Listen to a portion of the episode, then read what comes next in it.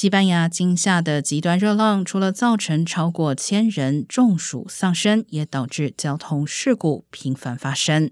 西班牙交通总局指出，今年七月交通事故死亡人数共一百三十一人，较二零一九年同期增加百分之十二。瓦伦西亚大学研究指出，酷热天气令人疲倦，并且会降低感知能力，拉长面对危机的反应速度，也造成驾驶时变得更具攻击性。研究人员也发现，在天气极度炎热时，驾驶人看后视镜的次数减少百分之二十五。